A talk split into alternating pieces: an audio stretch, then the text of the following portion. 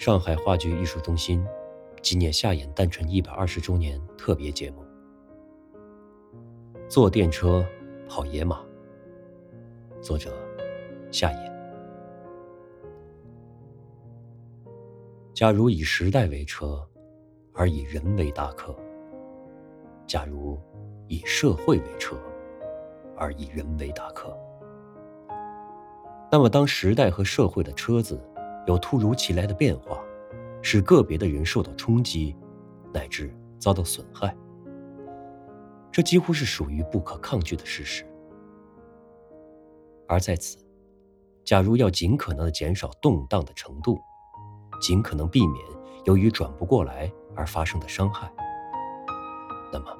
如上面所说的那个安定度的例子，最基本的办法，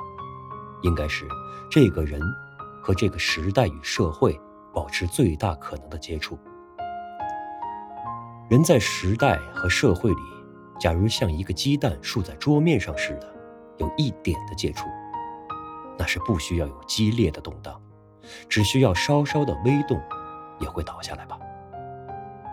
而反过来说，假如一个人能做到全身心紧贴着时代，紧贴着社会，正像一个搭客，四肢平复的。紧贴在车上，那么，不管这个车子如何骤停急转，这样的大客，总可以保持安定，总可以避免伤害了吧？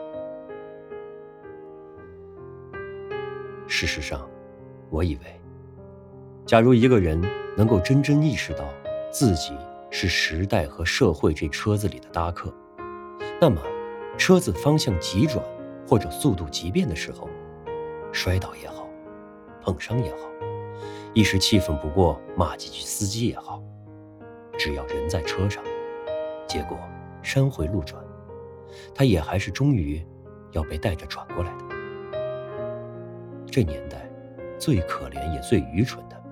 却是明明自己置身在激变的大时代中，而自认为可以超然物外，可以不理会这激变的人物，身在车中。心驰物外，实际生活已经被急行的列车带着向前或者转弯去了，而何使生活游离的精神状态，却还跟着过去那些惯性、惰性进行。不是闭着眼睛缅怀过去那些美妙的日子，就是一成不变的用过去了的时代的尺度来衡量已经变化了的事项。滑脱轨道的星球。凭着物理的惯性抛射出去，其结果只有是陨落之意图。而人的思想一旦脱离了实生活的轨道，凭着思想上的惰性，坚持着想用和要用过去的做法和想法来衡量已经变化了的现象，